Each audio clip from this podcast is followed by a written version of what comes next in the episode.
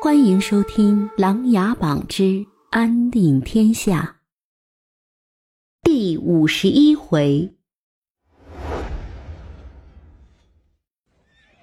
太子萧欣看到北魏领头的是一个黑衣人指挥，现在又故意往后撤退，心里瞬间明白，对方是想抓活口。他对一旁的列战英说道：“列将军，北魏大军似乎被什么控制着。”你看到对面那个黑衣人了吗？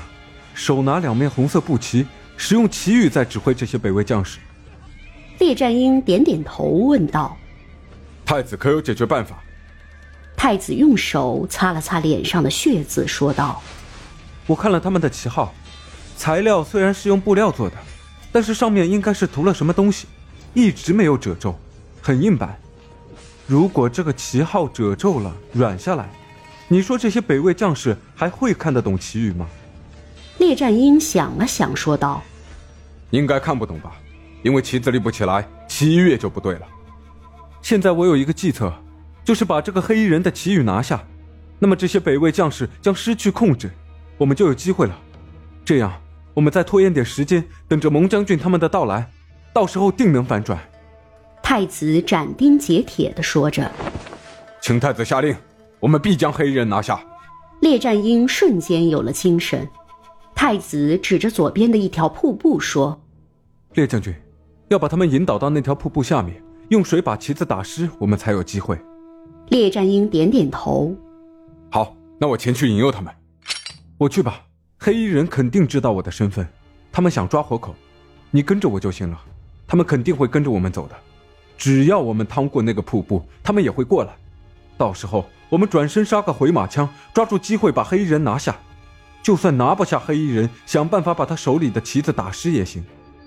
太子急忙用剑挡在了列战英跟前。列战英见状，只好跟在太子的身后，一步一步的向左边的瀑布走去。谢弼见太子开始慢慢移动，便旗语一挥，也跟着移动起来。慕云峰带着五万人马朝蒙挚大军奔去，他手里也拿着两面旗帜，他要亲自指挥拿下大梁太子，这样大梁就没有了皇上，没有了太子，一切都会是他的囊中之物。这么多年的血海深仇、红颜旧恨都会因此得以释放。他也想好了，攻破大梁后找到倪婉俊。从此好好的度过余下不多的日子。王金平从琅琊阁下山后，马不停蹄的赶回了营地，把手里的锦囊递给了蒙挚。你见到令臣、令阁主了吗？蒙挚连忙问道。王金平摇摇头说道：“蒙将军，他们并未和我说话，也没见到阁主，我什么都没问，他们就把这个锦囊给了我。”蒙挚赶紧打开锦囊，拿出一看，心里一下就明白了，但是一下又担心起来。他对王金平说道：“你命令所有将士收集好自己的尿液，与北魏交战时，把尿液洒向他们，然后趁机砍杀。命令全军人马立即开拔，太子那边有危险。”说完，蒙挚也赶紧找了个角落，收集好自己的尿液，拿起来还闻了闻。赶紧用手捏住鼻子，自言道：“哎呀，骚味真大。”此时，太子派来报信的人也到了营地。蒙挚听完后，心里更是多了担心。如果北魏大军都像琅琊阁提供的消息所说，都被黑衣人的丹药所控制，太子那边不知还能坚持多久。蒙挚随即下令，全军人马加速前进。过了晌午，前方探子回报，北魏大军正向这边赶来。蒙挚赶紧列阵，准备迎敌。慕云峰带着五万人马与蒙挚对峙着，他把手里的白旗拿出来，笑了笑，然后一挥，北魏大军着了魔似的挥着刀剑向蒙挚冲杀过来。蒙挚并没有惊慌，也从怀里拿出一面龙旗，向前一指。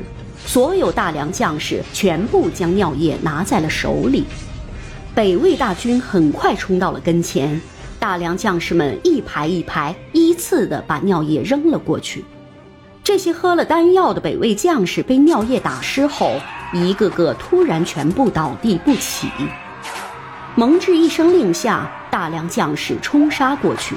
不一会儿的功夫，北魏五万大军被杀得横尸遍野，倒的倒，死的死。慕云峰大吃一惊，他一下子就明白了，肯定是琅琊阁干的好事。这种药只有令臣知道，且清楚尿液就是最好的解药，也只有琅琊阁有能力知晓他的黑衣人到底是怎么回事。他大声地说了句。令臣，你给我等着！便带着剩下的人马朝北魏逃去。蒙挚赶紧命令副将王金平带一万人马追至北魏边境，就马上返回，自己带着四万人马朝太子奔去。本集故事播讲完毕，欢迎订阅与分享。